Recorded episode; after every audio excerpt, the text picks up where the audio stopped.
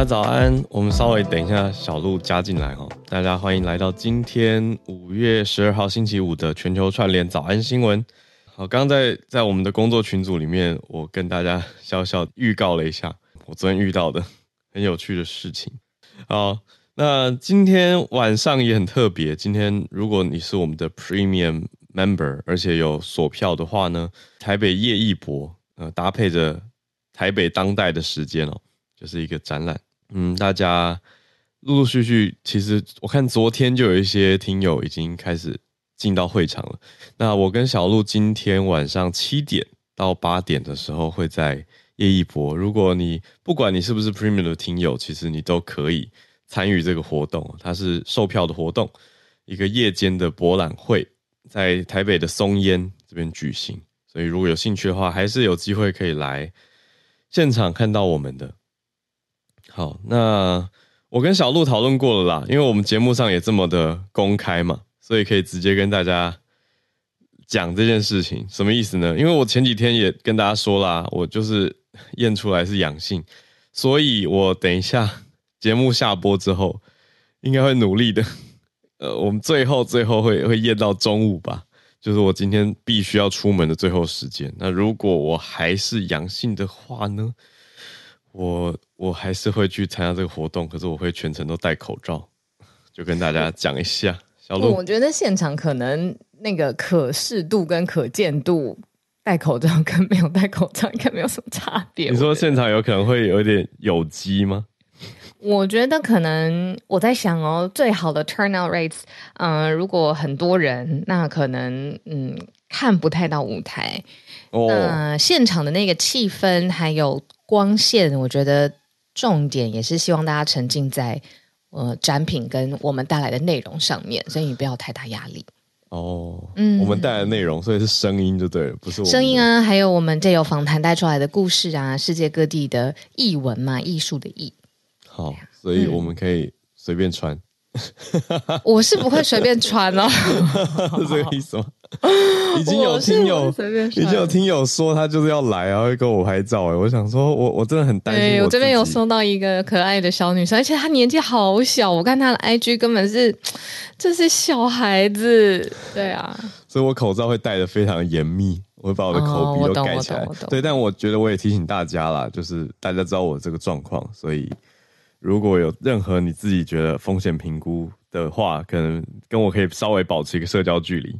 嗯嗯嗯嗯嗯，对啊，我自己则是非常非常期待，就是今天晚上可以跟大家呃面对面正式的面对面，然后新一季度的 Premium 听友呢，呃，可能没有机会上次参加到，就是呃我们的电影之夜嘛。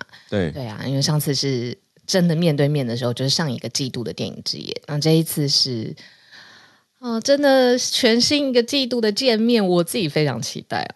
对啊，嗯嗯嗯嗯。因为我有一个好消息可以跟你说，也也要谢谢早安新闻。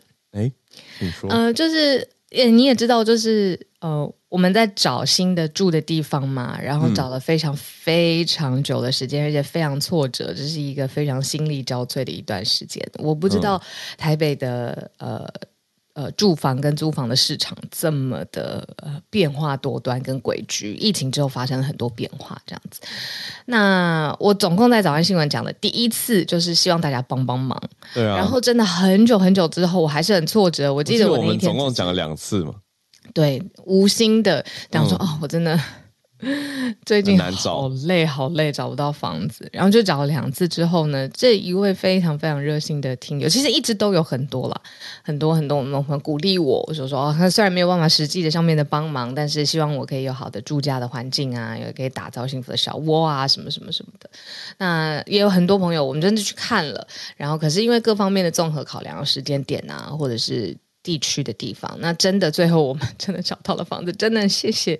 是第二次听到我小小一声叹息的这位听友，他说他怎么觉得我应该很快就会找到房子了，但是我还找不到，所以他第二次听到我的长叹息之后，他鼓起勇气，他说他鼓起勇气写了一封信过来，他们一家人马上要到美国，那那所以他的房子就留给我们照顾，这样子。我谈妥了，对，哇，恭喜恭喜，对对对对对，真是一颗大石头放下来，对。对非常的折腾的一段时间，所有的计划都因为嗯。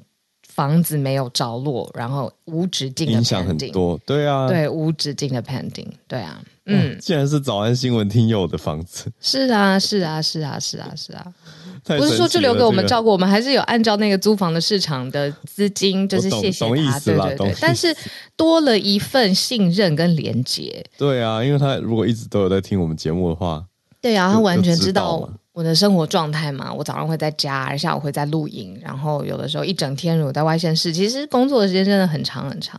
嗯，对啊，那那他就我们后来我自己会觉得，我真的是真心把他当成一个朋友，在在在了解参与他的生活，然后接下来照顾他的房子。这是早安听友，也是早安房东的概念。早安，房东。而且我跟你说，我们蛮多房东的，因为陆续以来，就是我收到蛮多不少的讯息。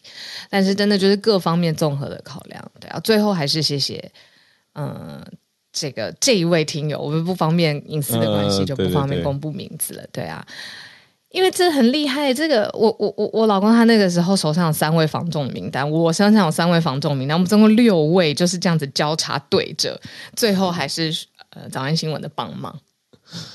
太感谢了，我觉得感恩的心，因为小鹿为了这件事情真的是忙到可以说焦头烂额。对，就是他们夫妻其实都花了很多心力在这件事情上。对，所以现在听到这个事情很开心。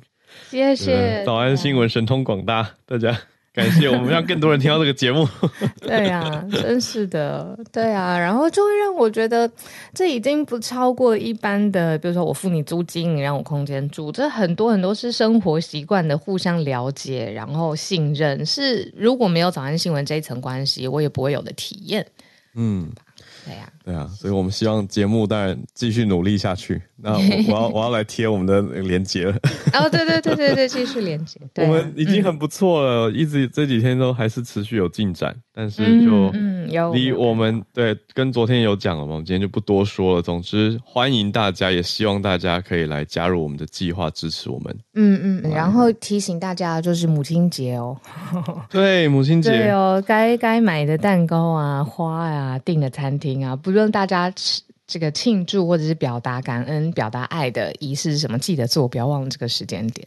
我有一个小故事，其实可是时间啊有点不够。今天星期五，真的吗？对啊，今天就多聊吗？因为这你因为你讲母亲节，我昨天送出了一朵康乃馨，但不是给我妈妈哦，我送了一朵康乃馨给一个阿贝。阿伯。嗯，很特别的事情。嗯、好，请大家理解哦。如果今天是第一次听节目的大家，我们平常这个时间就会在盘点国际新闻。对对对。可是今天比较特别，礼拜五又是母亲节前夕，啊、我们嗯嗯，这是我刚在工作群组跟小鹿还有制作人说，哎，我想讲一个我昨天晚上遇到的很特别的事情。我昨天参加一个活动，当然我口罩还是戴得很严密。那在这个活动当中，我得到了一朵康乃馨，这个主办单位非常非常的。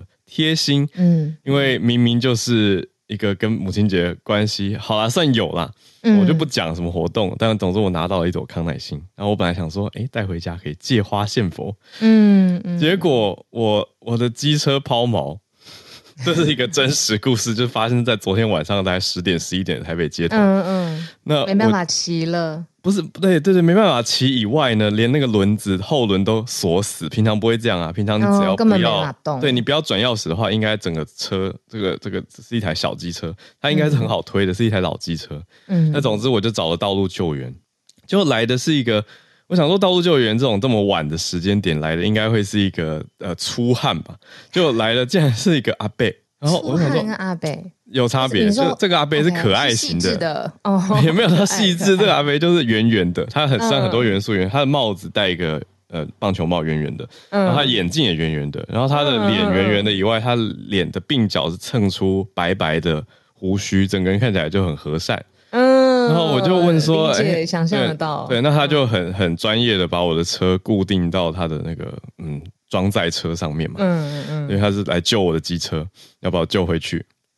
那我就跟他很自然的聊啊，就是说，哎、欸，阿伯，你做这个多久？他说五年。我想说，嗯，以他的年纪看起来应该不止啊，所以就好奇了他的故事，才知道他是已经退休，五十岁就退休，然后是儿子把这个事业等于给他，让爸爸不要退化的太早。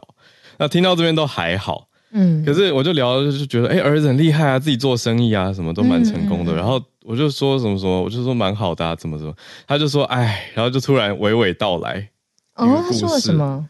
他就说，哎，可是啊。他说生意是不错啊，可是讲到一件事情，我我就难过。我想说，哎、欸，我们是素未谋面，哦、他，就他就开始开始讲话了，对，对内心的话，嗯，对啊。那他当然不知道我是谁，我也我也不知道，他也不知道我在节目上会分享这些，所以我想我应该不会透露太多那个可识别的资讯啦。那也希望他们不要介意，因为的确是他们家庭的故事。可是在这个故事里面，我听到很多家人之间的羁绊跟。在意的感情，嗯嗯嗯，嗯，嗯，因为讲起来，这个阿北他的遗憾呢，就是他的儿子虽然事业不错，可是有第一型糖尿病。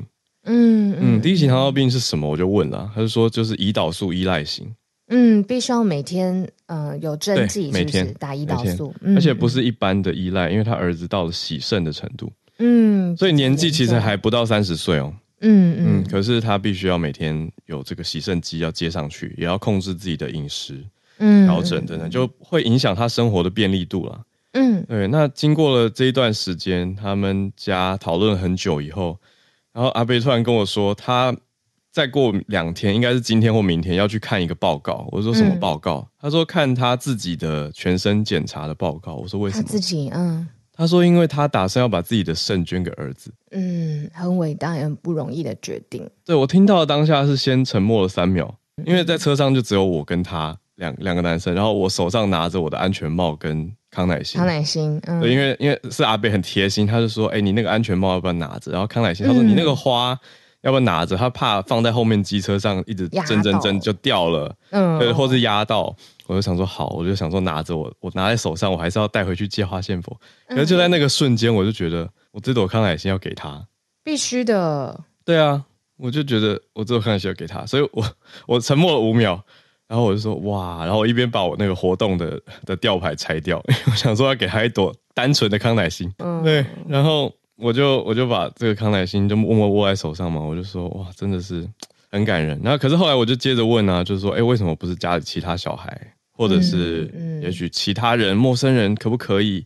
对啊，等名单啊，或者是一个轮轮呃，就是我记得器官的呃是，哎，他有办法这样子吗？可以可以，可以。可是我就问了，那他就说全都想过，全都试过了。哦，对啊，我就觉得哇。真的是，所以就听得出来他是那种，我就说，那你跟你儿子讲了吗？他说讲了。那那然后女儿都反对，还有两个女儿，女儿都反对，嗯、觉得哎，老爸你这样，对啊，女儿还说，女儿女儿自己刚生宝宝，然后就说，哎，应该是用用自己的给弟弟吧，等于是说想要帮老爸挡一下那种感觉。嗯嗯。然后我就说，那你老婆怎么想？她说太太也说你可以吗？嗯，然后我就越听越觉得，这就是整个家庭的那种 bond 很强。对啊，你说很很羁绊、很在意的连接。对，他就说，可是他说我每天看着我儿子这样过，他他说他儿子是很开朗啦，很正向啊。可是他自己每天看着他儿子这样，他就会觉得，哎，他也不好过。他就说，反正一个人一辈子就三万多天，那我有两个肾，我就把一个给他吧。啊、哦，他说一个人一辈子就三万多天呢、啊。对，我就觉得哇，然后刚好这个时候也差不多到了，我们就下去把车固定好，然后我就把费用给他以后，嗯、我就说、嗯、这个康乃馨给你带回去送太太吧。嗯，对，然后他就哎，就是各种推辞，我就说没有没有，我觉得你你们家有一个很伟大的爸妈，就是你跟太太，对，所以就送给你们这样，然后他就收下了，很温暖的举动。其实、嗯。康乃馨，你说或者是一朵花象征的，其实就是刚刚你这样子讲的，就是为家人付出，然后就是很关心他们，然后就算有的时候就是有一点牺牲自己，他也觉得没有关系，因为这就是我爱你，对啊，就是我希望你好好的这样子。对对，而且我听下来，我觉得他们没有那种大家常在诟病的什么情勒。哦，我觉得他就是我都为了你，没有他不会这样讲，他爸就真的是自己看不下去。嗯嗯，对，然后也不会因为这样就是去说、嗯、他，他唯一小小的一个愿望就是说，希望他儿子以后可以，如果换肾成功的话，可以好好珍惜这颗肾脏。我觉得一定会珍惜、嗯、身体上面的使用啊，啊因为对啊，等于是再造嘛，再一次给他一个机会。那他以前、啊、他说他儿子的饮食啊什么的，我觉得这个故事也提醒大家照顾自己的健康啦。因为他儿子坦言说，他觉得是自己呃，当然最早为什么会得，因为第一型糖尿病叫做幼年型糖尿病。嗯，据说他们各方去调查，结果可能是他小时候某一次感冒的感染。哦，可是这个就让爸妈很自责。哦，这当然也不不能够归咎于，就是对啊，我就各种劝了，我就说不是你们的问题啊，啊我说这个怎么可能有人有办法什么都防得到？完全不让小孩感冒，感对，他说有，他说有一次感冒很多天就发烧住院，他说也许是哪一次，我说很难说吧，我说有时候，哎，很多因素，要找到 the reason，对对，对啊，就是一个那种为了孩子，我觉得爸妈的那种心啦。就很很不容易，三言两语就让他们放下这颗心，这是他们可能一辈子的题目吧。对啊，但总之呢，他儿子反而听起来还蛮正向的。那这真的也很好，我觉得也是激励这个家可以继续比较有爱的流动啊，很重要的关键。对啊，对，我觉得借这个故事提醒大家，如果你自己是那个劝不听的。呃，好好爱惜自己的身体吧。就是虽然有各种可能因素，你压力很大或什么，然后你让造成你饮食紊乱或作息，可是我觉得听听这个故事，有很多东西也许不是那么简单可逆的，那但是却可以从日常小小去累积跟改变的。嗯，还有就是，如果不珍惜自己的身体的话，你要知道，在这个世界上有这样子愿意为你付出的。人他可能牺牲自己，也希望你好好的，就是这种爱是真的存在的。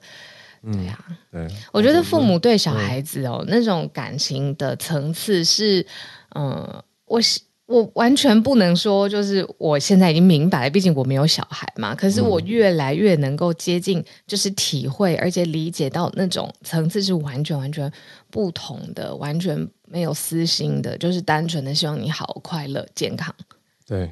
就是所谓的 unconditional，没有条件，他就是就是你开开心心、健健康康、快快乐乐，就是最棒的事情啊！这么感谢你，这么万能，大家可能很集气啊！就是真的吗？我我我是有这个老板的 line 啦，祝福不行，不是不是不是不能公布 line，就是我没有我没有公布。我说如果大家有什么想法，可以把一些资讯 pass 给我。因为我想，我们这边既然这么神通广大，也许大家有一些医疗资源或者是建议，我也可以丢给他。哦，对对对，是就是有一个哦，你先说，你先玩，嗯，呃，好，你等下讲，我觉得你好像有一个那种 共鸣力量的想法，我觉得也很好。那因为我现在讲这个故事的收尾，就是他也不确定嘛，他还没看报告，所以不是说他要捐就能捐的。对，但无论如何，当然我们祝福这一家可以幸幸福福的、快快乐乐的，那有好的一个解决的方式。那无论结果如何，都可以。你说儿子和平的跟这个疾病共处，或者是有没有改善的机会，都希望啦。总之是这个样子。但是如果大家有什么建议的话，或是你们身边亲朋好友的一些经验，也可以 pass 过来节目这边。具体的医疗资讯，我觉得如果。在专业的判断之下有帮助，然后提供给这位圆圆的阿北，我觉得也、嗯、也是一个天外的助力。我的想法就是比较像是圆圆的，嗯，我相信就是祝福他是有力量的，就是你去相信为了一个人好，然后你就是光是想着这件事情，你专心的想着这件事情，我是相信大家一起重心想着一件事情，嗯、这个是祝福跟正向的。我也不知道是什么，可能有点悬，可能有人听起来有点反对，但反正我就是这样子相信的。嗯、那我觉得这是在一切的事物的安排之下，这种被祝福跟被在意、被被被一群人关心支持的呃力量是可以传到阿北这一家的。嗯、我是这样子的。坚定的信念者，所以我也分享这个、嗯、这个管道。然后，如果你也是谁谁 愿意试试看的话，其实，在心里给出好好的祝福。我觉得也不只是阿北这个故事，我们身边当中爱的人，比如说可能，比如说，比如说可能你妈妈不在了，对不对？哦，母亲节这种，那、呃、那就是那你跟他讲的话，我也是相信，就是可以被听见的，还是这样。嗯，我们一早是非常感性，对啊，我觉得母亲节也不只是妈妈。就大家可以把自己的想法传递给自己在意的，不管是爸爸妈妈或者是在不在，那你的心愿应该可以传递得出去的。所以我们就一起祝福 给自己的爸爸妈妈，感谢他们，然后也给这个道路救援阿贝谢谢他来救我。再加上我，我们真的没有意料到他会跟我这么的敞开，讲了他内心很在意的事情。对啊，所以我觉得这不容易吧，就是真的很在意，他才会跟这个陌生人我倾吐出来。好了，我们今天早上节目花了比较多篇幅，当做母亲节特别节目好了。但我们的国际新闻盘点不中断哦，我们就是大家现在来开始盘点，所以也稍微跟全球串联的大家讲一下。我们等一下全球串联时间可能会今天我觉得会接近节目尾声了，嗯，对对会短一些些。对，那我们就来，还是我们一二三举手，看谁最先举手，然后把它拉上，这么刺激。盘点完再说吧。好，好。那我们今天母亲节特别节目呢，还是一样有新闻的盘点。我们今天从东协昨天讲的刚开会，那今天差不多就前几天讲嘛，然后现在落落幕了。落幕之后有三个共识啊，有共识对于新闻来说是好的事情，我们可以跟大家宣布来，呃，也想想看，观察一下这个共识是什么，往哪些面向走。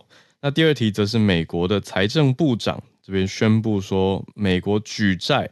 遭到极端政治的操作，好，我们来看一下这个让人会有点担心的标题啊，到底是什么意思？就是美国的举债上限是不是有牵涉到政治操作过多的影响呢？叶伦是说后果会很严重。第三题则是来到巴基斯坦，巴基斯坦的前总理被逮捕了，而且最高法院认定说这样子逮捕并不合法。所以那这样子，他还要继续被扣留、被拘留吗？他目前是被贪污当局拘留的。那我们等一下来要补充一下背景知识哦，就是哎，巴基斯坦前总理是谁？那他这个事情的影响跟重要性是什么？那最后一题则是来到欧洲议会这边，相对轻松一点的题目，通过了一个文件，要催生全球第一套的 AI 监管措施。嗯，让人有点担心，又有点期待呢。好，我们就先从东协峰会的共识开始说起。好，第四十二届的东南亚国家协会峰会，简称东协峰会嘛，已经落幕了。那之前早安新闻有说，这一次的主席国家是印尼，那举办的地方呢，在印尼东努沙登加拉省，很特别。那在媒体捕捉的嗯几个呃现场的侧拍当中，还看到其中有一个会议，其实是主席有特别安排。一艘我觉得看起来比较巨的船只，然后东协国家的领袖在这船只上面，呃，搭乘这样子的船只，同时呃互相的交流安排着。那整个东协它现在落幕了，到底有没有达成什么具体方面的共识，而且就要朝这个方面努力呢？先从我觉得跟跟商业世界最有关的讲起。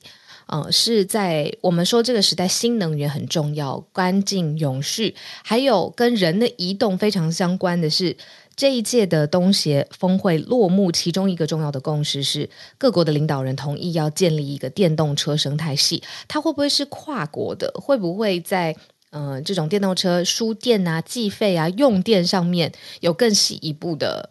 呃，方案这个我们未可知，可是至少这个大方向是各个领导人他们现在同意的。嗯、那再来呢，是跟呃比较严肃的人口贩运还有移工的问题很有关的，因为呢是在东协峰会前夕，其实菲律宾的警方一口气救出了上千，超过一千人以上，上千人人口贩运还有呃被诈骗的受害者。那这一群受害者的脸孔很。组成很复杂，从印尼、缅甸、中国、马来西亚、越南，甚至是台湾，都是这一群受害者呃当中的一份子。嗯、那是菲律宾警方的，嗯，也是啦，就是现在大家听到很多的对。诈骗，对，所以在这种保护移工、人口贩运，甚至是透过诈骗去拐骗大家去外地工作、外国工作，最后遭到非常残忍甚至不人道的对待的这一方面，嗯。东协峰会的领袖也决心要保护。那最后一个是跟地缘政治很有关系的。嗯、那我们早安新闻之前也讲过，就是缅甸现在里头军政府呃跟就是原任政府的对峙这件事情导致的缅甸的内乱的战争。现在这个危机呢，印尼作为这个东道主，作为国家主席，这个职轮值主席，嗯。同意，就是说，在缅甸的危机上面，大家要来呃互相的致力解决，让这件事情尽快落幕。所以他们会跟军政府直接展开对话，希望让呃具体的成果可以尽快浮现。所以就这三个，从缅甸的危机要致力于让它尽快没落落幕，然后再来移工跟人口贩运的问题，以及最后。建立生态系跟电动车有关，那就是这一次东协峰会第四十二届落幕的时候，大家有的共识的内容。嗯，在三大题目方面，东协的国家啊、哦，东南亚国家协会等于大家谈好了，说在这几个面向上会有一起前进。我觉得特别酷的是，你刚刚提到电动车生态系，就大家这么有共识，那代表也有很多厂商要动起来了。好，那会有后续的很多的效经济效应吧，这就是一个经济合作的面向。那也算蛮开心听到他们对于缅甸有共识，想要去解决。可是实质如何，当然就要继续看了。那跟台湾很有关系的就是这种人员的问题，这个到现在其实还是重大的。虽然没有前一阵子机场就是一直要举牌叫大家不要去了，可是现在还就我所知，还是时不时会有听到相关的。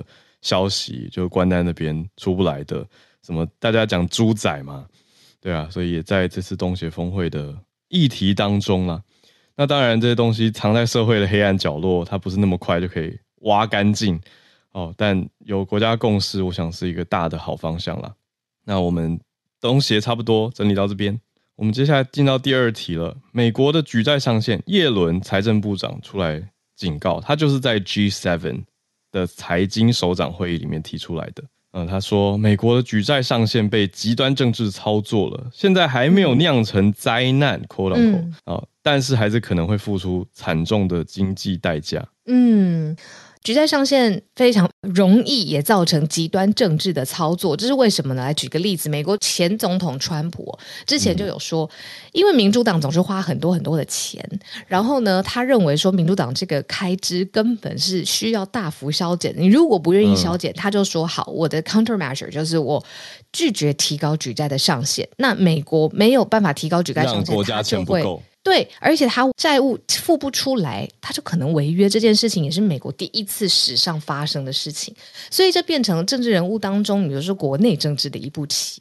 这是叶伦当中他看到的非常非常重要，而且忧心呢特别点出来的这件事情。所以叶伦他就在演说当中，他有说：“哎，他跟各国的经济领域学家评估，美国一旦违约，就会导致经济跟金融方面的灾难。”这个是他特别示警的一番说法。嗯，这个过去其实就像小鹿刚刚讲到的，川普他等于拿这个不提高举债上限当做一个要挟嘛。这个是当年我们也讲过，那个时候还有 Charles 老师来跟大家大白话解析的事情。不过现在要讲回来是，平常美国其实常常会例行性的调高债务上限哦。可是就是去年比较特别一点嘛，呃，去年当然已经是。已经是拜登执政了，可是那个时候因为众议院是共和党为主，所以共和党议员就提高说：“哎，就是一样的这种诉求啦，就是说政府要削减开支，不然的话举债上限就不再调高。”所以才被叶伦归纳为说，这是不是一种极端政治的操作？就是如果一直拿这个来要挟，而不提高举债上限，那国家也不太可能因此妥协啊。就是。你说在野党这样子很用力的拿下了众议院，然后就国会，而这样子做要挟，如果就妥协的话，是不是就变成以后都这样互相一直制衡？所以叶伦的角度就是说，现在最新的情况是今年又来一次，美国的国库最快如果举高上限、举债上限不往上的话，六月一号国库就要用完了，到时候就没有办法付钱了，所以就会影响到信用平等。这个是很严重的。我们昨天也才讲到不同国家嘛，我们讲到厄瓜多的信评，嗯，被归在垃圾等级。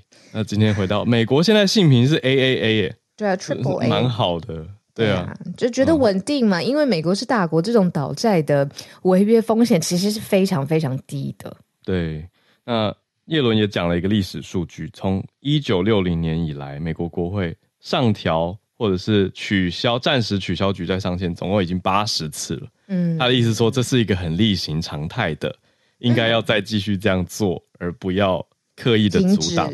对呀、啊，那大家怎么想呢？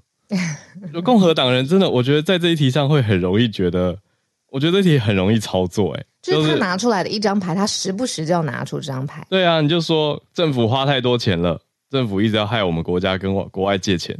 光这样讲，很多人就会觉得，哎，好，那就不要再调高举债上限了，就是要节制政府的开销等等。可是你说一个政府的许多政策都要有开销啊，那没有开销的话，嗯、是不是能做的事又变少？对啊，他就是希望对手政党能做的事情越少越越少越好。对，所以就变成了一个政治攻防的工具。嗯，政治操作体。因为讲实在一点，其实不管是哪一党执政，通常例行性都会提高举债上限。嗯嗯嗯，没错。可是因为就像小鹿刚刚提到，民主党也的确是开支列出来还蛮多的嘛。嗯嗯。对，所以共和党就更拿这一题来开刀。那甚至有有些专家的想法很有趣，有些专家预专门在管预算的专家，他们提出来的建议是说，要不要干脆取消这个债务上限？因为是一个 unlimited，你就欠债吧，你就不需要再有一个什么天花板，每次也要调。应该说本来就一定会有债，本来就一定会有债，上限就不需要存在了。对，他认为说，因为这个议题反而会导致说，嗯，国会拉扯，然后经济的不确定因素会增加。你看，因为现在是这个消息放出来，市场听到说，哇，国库六月一号可能就要烧干，嗯，就就会开始担心嘛。可是专家有一个想法是说，以前有一些这种规避举债上限的提议是被否决掉的，有很多想法，有人说要不要铸造铂金硬币放在联准会，或者是直接宣布说这个。呃，在线是违反，违反宪法第十四修正案。嗯，所以这样让联邦不可以去质疑这个债务。那有一些新的想法，那还有人说比较新的是说，让财政部发行溢价的债券啊，等于是把债券用债券的方式卖给大家。那这个债券利率也高嘛？哦，可是现在联准会跟叶伦，呃，就是联准会的鲍尔主席，他们都还是比较坚持说，国会请配合。应该要采取，不要变成政治上面的问题。对，他们还没有要采取下一步，就是刚刚任何的提议，现在国家是没有没有风声的。对，因为这等于说是比较啊，就是 let's settle down，就是 once for all，嗯。对啊，很大的重磅的呃解决争端的一个大锤子，我感觉起来是这样子。我就可以跟大家分享，这个举债上限其实是一九一七年代的一个。非常早的产物了，因为那个时候是第一次世界大战，会有很多的资金投入，所以他们发行国债。那他不需要国会每一次去批准这个呃，那每一批的债券，那也不需要有什么很多很多不同的类别，反正就是。有这样子的债，你可以让各国来借这样子。那到了第二次世界大战快爆发，一九三九年的时候，才设下第一个债务的总额上限，同时是给予美国的财政部，诶，可以有一个自己自由度，你去呃调高它。那如果这些债务真的违约了，比如说真的付不出来了，这些债其实。会发生的情况会蛮直接的，例如说呢，是有领什么社会保险金的人啊，军人啊，军人的军饷嘛，对不对？他们的薪水，还有包括呃联邦医疗的保险计划，就最重要的，很像是我们的呃健保啊，或者医疗计划等等。反正持有美国公债的人啊，投资人啊，就是都有可能会受到影响。对啊，就不只是一般。呃，你说国际上面，然后还有就是，你就想要买美国公债的人，他们也可能、嗯、因为债务已经违约了嘛，就拿不到钱。嗯嗯嗯，对啊，这就是为什么美国它它牵涉很广啊，所以美国为什么还不干脆就废掉这个债限，有很多因素在啊。那这也需要在做法律上的讨论、辩论跟共识，嗯、所以并不是可以直接简单改掉的东西。好，那我们就现在五月十二了，那离在线的时间真的很近了，所以就看看喽。对呀、啊，嗯，好，那我们来到第三题了，巴基斯坦。嗯，巴基斯坦前总理他叫做伊姆兰汗，伊姆兰汗，啊、嗯呃，就是 Imran Khan。嗯啊、呃，对，就是我们常听到那个 Khan，比如说 Khan Academy 的这个 Khan，有人翻成可汗啦，啊、嗯，可是我们这边是就用用中央社的吧，啊，伊姆伊姆兰汗，对，他这边被拘捕了，那拘捕的原因是说他贪污，嗯，可是最高法院又接着过两天判出了这个裁决，说这样子抓他并不合法，对。呃，除了就是市政当下可能还需要在，呃，市政本身还需要再做确认之外，就是他的这个过程跟逮捕的程序到底是不是合理的这件事情，光是逮捕这位前总理呢，其实就引发了，嗯，在社会上面的动荡跟暴力的抗议，而且最后就像刚浩尔讲的，最高法院是裁决说这个执行方式是无效的。你知道他因为被逮捕了这件事情啊，就是他本身就已经跟军方有呃，比如说不和了，然后但是因为他被逮捕这件事情，反而像是一个导火线，在现在巴基斯坦的这个自己的国家境内，变成说是暴力冲突抗议事件，整个因为这件事情整个点燃起来。嗯嗯，对。那代表这个伊姆兰汗的律师他就说，这个最高法院已经裁决了，所以呢，他不需要再被。呃，在他们的体系里面，这是叫国家问责局啦，就是不要再拘留在那边就对了，应该是移去法院来监护，保障他的安全。然后，而且希望他是在有警方的保护之下过夜的。那为什么他这么这么有超人气，或是支持他的？嗯，这一群追随他的人呢？他过去出身是板球的超级球星，然后他等于是从体坛跨到政坛，然后一路在呃。巴基斯坦的政坛当中做到了总理的位置嘛，到现在还是非常非常深受欢迎。嗯，对啊，所以呃，我觉得补一下背景，就是巴基斯坦的经济状况很差，那多差呢？嗯、我们去年吧，是不是有讲到斯里兰卡破产的事情？对，那那巴基斯坦几乎可以说是紧接在后的难兄难弟啊。嗯，呃，就是都一样是在南亚洲南边那。巴基斯坦这边有更多的危险跟经济的因素，包括了你说依赖中国的问题，也是其中一个因素啦。讲、嗯、直接一点点，那巴基斯坦的经济状态很差，也经济崩溃了嘛。嗯，嗯，所以这个前总统他的前总理啊、哦，他的这个贪污调查也变成很多人认为的归咎对象。嗯嗯，嗯，跟焦点啊、哦，但是最高法院这个裁决是要呼应。真实的调查法呃法律的正义程序吗？还是想要安抚国内的这个暴力争端？嗯嗯，嗯，就有点会让人难免会想要打一个问号上去。但呈现出来，巴基斯坦这几十年来的通膨其实很严重，经济危机，然后经济成长差。IMF 就说想要给资金补位，可是拖了好几个月也没有到，所以大家就很担心巴基斯坦要跟斯里兰卡一样要破产。命运对啊，嗯。诶，可是我特别因为这一题啊，去查了一下，这位总理啊，前总理就不只是他在在位的时候有贪腐，还有相关的案件，有一些我觉得听起来也觉得蛮啊，怎么会这样的这种？例如说，他非法去卖国家的礼品，就他把自己国家礼品就是非法出售了，真的是惊讶哎。对啊，我想他怎么讲？身为总理，你要把自己国家的礼品，当然这是他遭因为这件事件遭到起诉，还有没有确定判刑？最后还要再看最后的判决。但是一定有具体的相关可疑要调查的事情，才要被起诉嘛？对啊。嗯、但是同一时间，另外一方面支持他、深信他的人，这些追随者，好信众，好了。就是真的是在世界，呃，不是说世界，就是现在在巴基斯坦里面引发了很多的暴力的抗议，而且这些抗议是具体造成人死亡的，所以并不是只是说哦要求释放他，口号喊很大声，不是这个暴力的抗议已经升高了，现在有人因为抗议而死亡，所以在整个，比如说他们伊斯兰巴德他们的首都，还有一个非常非常。我刚才确认一下，对，旁遮普省、嗯、就是人口非常非常密集的地方，好、嗯，这些地方都非常不平静。嗯，对啊，我觉得有今天有多认识巴基斯坦的经济现况一些些，让大家、嗯、板球的运动明星对的一个前总理，我现在是在调查风云当中，好，应该说风暴啊。好，那我们今天的最后一个题目来到欧洲议会啊，终于相对轻松的一题，哎，还是轻松吗？全球首套 AI 监管措施，还是大家听了会觉得很紧绷？我觉得有一点，嗯。我们常常说法案被催生嘛，嗯，然后就说这件事情真的是得赶快有一个归管了。嗯、那我觉得 AI 相关的监管法案真的是在这个时代当中，我可以说真的很迫切，而且我也觉得催生法案这件事情很重要。但是现在他们通过的是一份文件啦，那投票。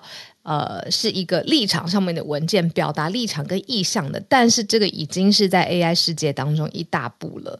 那就是欧洲议会公民自由还有消费者保护委员会，哦，名称非常非常的长，压倒性的票数通过了正式的立场文件，就是我们刚才说的表达意向的这个，要限制欧洲人工智慧使用方式，同时也要做出 AI 的监管措施。哦，所以它一方面要缩限它的使用范围，另外一方面也希望明定出一个规则，到底应该怎么样监管 AI 相关产品的发展，然后它自己的生成、自己的训练。那果真是从欧洲开始开始第一步。所以这个我觉得有跨时代的意义，然后在整个世界上面也有可以一个重要的坐标，所以把它选在第四题跟大家分享。对对对，哦，它是那个监管措施、监管法案。好，就是我们有点像慢新闻嘛，我们之前就提说欧洲议会已经在演你了，那现在是通过了。所以为什么说它很重要？是因为全球第一套这样子相关的 AI 法嘛。嗯，所以大家各国很有机会会去参考，会去看啊，嗯、就是在修自己国家的法的之前，也很有可能会参考这个法案。嗯、那这个法案我们现在已知的内容有哪些呢？有看到说会增加一些禁令，禁止特定的技术，嗯、包括生物辨识监控，嗯，情绪辨识，还有预测性的警务工作，警务的人工智慧，嗯、就有点像那个关键报告啊。Minority Report，想那个是推到很远啦，就是什么事都还没发生，嗯、可是他已经预知你会犯罪，马上生气，就先去把你抓起来。对对，对，对，那那当然还没到那么夸张，可是电影是促进大家的一些想象嘛。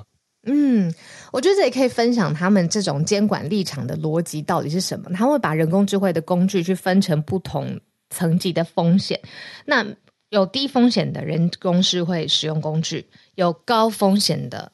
使用工具好，那你如果真的要使用这种高风险的话，你必须要付出相对应的义务。我在想，这个义务就是他们现在必须要明确对应出来的范围。比如说，你输入资料的严整性，然后你训练它的过程是不是得公开的？是不是得特别在一定的程度上面更透明的接受监管？这个我觉得是他们提出来的一个非常创新的点，就是你要使用他们定义出来的高风险人工智慧工具，那你就必须要有。这个义务要完成，嗯，他们现在在这个范围里面的责任，嗯、那你就可以使用。嗯，对，我觉得这个法案，如果假设我是立法者的话，我觉得难度会难在说，我要怎么制定一些限制，又可以不阻挡到创新。因为如果让创新者觉得你限制重重，你你就很难继续往下走嘛。嗯嗯，可是同时，因为小鹿刚刚也有讲到啊，这个法案也要推动产业创新。嗯嗯，对，所以你设置的那个禁止区或禁令区就要很明确。嗯嗯，所以相对应的就是说，你要设置不同的风险，就是小鹿刚说的，你要走高风险的方式，你要看你的这个风险层级可不可以承担，可不可以接受。所以这个法案内容呢，根据公布出来的文件啦，讲说人工智慧会有风险等级的分类。嗯，从低风险到不可接受就是高的意思。嗯嗯嗯。那用这些工具的话，你是政府或者是企业，你都要根据你采用的这个风险等级去承担不同的对应责任跟义务。好，这听起来是蛮有参考价值的一个法案，所以。大家如果有在思考一些 AI 伦理或者是法案的东西，我觉得这个重要文件不要错过了。嗯嗯，就要去关注一下 European Parliament 已经核准的一份 AI 监管法案。嗯，好的，那以上是我们今天的新闻盘点。我们现在还有一些些的时间，十分钟的时间。对，已经马上有听友举手了。好，今天的特别节目连线一下，跟翠翠连线。翠翠早安。好早，翠翠早安。嗨，我。原本要讲很严肃的，所以我今天改分享比较轻松的话题。好，因为开始变热了，那水果呢也开始要盛产了。台湾凤梨啊、芒果啊、荔枝，我超级想吃。那其实日本刚好前几天有一个话题是。嗯、呃，就是我们在卖水果或是卖尾鱼也好，我们都有所谓的第一标，就是就是第一次卖叫初试竞标。那今年呢，其实现在日本在宫崎县，他们有在栽种荔枝。好，那今年的荔枝的第一就是初试竞标是目前为止最高的价格，多少钱我先不说。好，那那呃，我先讲一下，就是其实在日本的荔枝啊，它的就是国产的量大概是整个荔枝日本的荔枝市场只有百分之一，那剩下都是冷冻啊或者所谓罐装的。所以其实这日本人没有看过所谓的新鲜荔枝这样子。嗯、好，那所以他们们其实就是会做竞标嘛，那就是他们会在那个水果市场，然后先让这一些来竞标的买嗯、呃、买家就是先吃过，然后后面就是竞标。那这一次。呃，目前在这个呃宫崎县有十五个农家有在进行荔枝的生产。那他们大概是从二零一七年开始研究怎么栽种荔枝。那他们呃目前的出货，据说今年可以到大概十吨左右。好，那我来公布一下，今年呢，他们荔枝的竞标就是最高得标价是五百克，大概是九颗，嗯，两万日币，两万日币。好，九颗就两万日币，真的是蛮贵的。是，但因为初次竞标呢，它有一个意义是，它它就像我们黑黑尾鱼有那种是初次竞竞标，然后就是超级贵嘛。那因为是第一批，所以它有一种就是象征吉祥的意义。那另外就是呢，另外就是其实第初次竞标通常都会被媒体大肆报道，所以它是一个很好的宣传机会。所以其实价格。当然，通常会比一般还要高啦。对，嗯、那我有稍微去查了一下，日本如果你是你在网络上农家购买五百克荔枝，如果不挑大小的话呢，大概是五百克要六千六百日币，大概是台币一千五左右。那台湾的话呢，我看了一下，就是送礼用的三公斤左右，只要台币七百五。那其实现而且 真的，然后因为其实现在很多人像我们这些住在日本的人，我们也很渴求，你知道吃到台湾或是。呃，荔枝或芒果，所以其实现在有一些就是这种专门做这样子海外运送的公司。那在日本，三公斤荔枝直送到日本的话，大概是两千六百八十台币。所以跟大家讲，虽然大家来日本会很想吃草莓，可是你知道吗？在日本要吃到这种高级的芒芒果跟荔枝，其实超级贵的。对，所以我我在想啊，今年要不要就是从台湾买到，就是来日本这样子。嗯，所以请大家珍惜台湾的，就是热带水果这个。王国的美名。好，以上就是今天的轻松分享，谢谢大家，谢谢翠翠。那价差真的好大哦，谢谢翠翠。但我觉得不知道为什么有这种转换心情，然后很民生，然后很生活日常感的，好像翠翠在我们身边一起生活的这种感觉。他说：“哦，确认这个价格的问题。嗯”对，就是今天早上去市场看了一下，对，那种感觉。回来我跟你说那个钱哦，真的、哦、好贵，好贵的。啊，这种感觉。这个，因为刚刚有听友说水果可以带出国嘛，我说这个买就是其实呃，就是有那种专门的公司，就其实一般水果，其实我们也是可以带水果出国，但是你要先去，就是一般啦，如果一般人要带的话，是你要去检疫处，就是你要申请要检疫，可能会花一笔费用，然后经过一些就是规定之后，其实是可以带的，嗯、但是要检疫成功，而且即便你在台湾检疫成功，你拿到证明，你到了。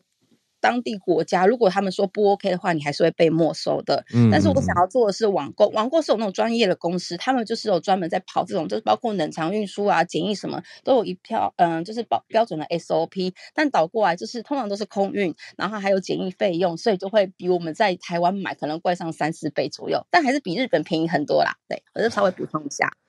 对啊，这个大家要注意，诶，就是不是自己在那边偷偷夹带，以为没被发现就没事，不要侥幸。真的不要有这种心态哦，这个被查到是很严重的，因为它可能影响很大啊。嗯，就是检疫处的专业就是要判定说，哎，你这个东西有没有影响到当地的物种、生物多样性的风险？这其实可以很大的。我跟你说，在我很无知未知的小时候，我自己偷偷。带的小东西，对，带的小，然后我真的有被抓去，就是去看房间验，然后 就是我，我记得那个时候带的是一个台湾没有外国才有的水果，就藏了一颗放在我行李里头。嗯，对，我就没想到，我就想到啊，上面都是我小衣服，应该不会被发现吧？你知道小时候很笨，我跟你讲，真的是会被发现。我就会被狗狗吗？还是扫描？然后再扫过去，他就说：“哎，可以帮我行李箱打开嘛？”然后我被我妈骂到臭头。那个时候就是我我很小的时候，我不知道，然后还真的去会去检验那个水果。到底是怎么样怎么样的？我不知道那个过程。反正最后我记得水果是已经上缴给机场了，然后我还付了几千块，一两千哇，罚金两三千，对对对的一个罚金，因为真的就是违反规定啊。嗯，对啊。我我做过类似的事情，我是从泰国回台湾的时候，有一朵花，我觉得很漂亮，我就把它夹在我耳朵上。花呀，嗯嗯，就反而在放耳朵上没事哎，就是过移民关什么都没事哎。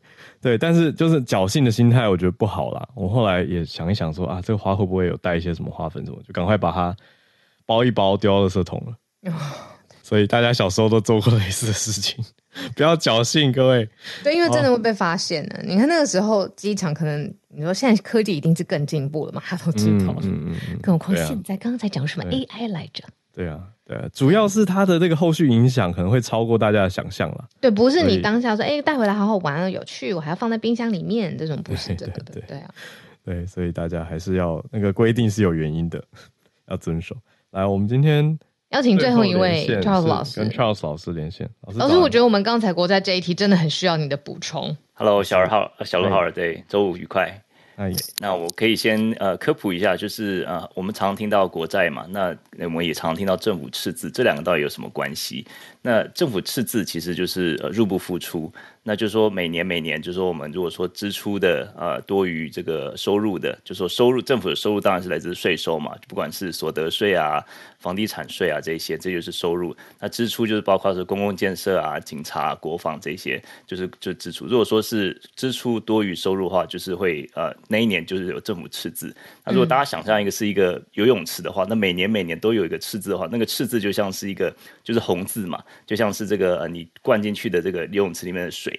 那这个整个游泳池里面，你每年每年累积起来就是国债，所以说美美国每年大概会增加一点五兆，一兆到一点五债的赤字，就是年的这个增加的率。那整个国债现在的数字是三十一点三兆左右吧。所以说这个现在是美国国债是有一个上限，是在是在讲这个游泳池里面的水不能超过这样子一个程度。这样子。老师，可是这样每年累积下去，不是每一年就会越来越容易达到上限吗？对，就是像美国，他们美国的这个预算。